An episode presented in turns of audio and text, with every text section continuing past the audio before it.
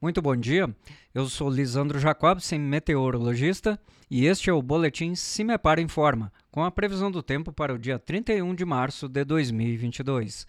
Nesta quinta-feira, ainda chove na maioria das regiões do Paraná, principalmente entre os períodos da madrugada e manhã, mas mesmo ao longo do dia o tempo permanece instável.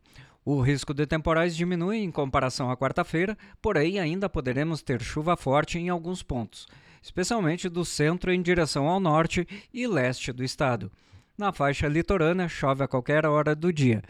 As temperaturas apresentam declínio e até faz um pouco de frio nas áreas mais próximas da divisa com Santa Catarina.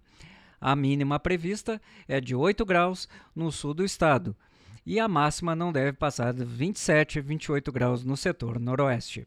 No site do CIMEPAR, você encontra a previsão detalhada para todos os municípios do estado. cimepar.br. CIMEPAR Tecnologia e Informações Ambientais.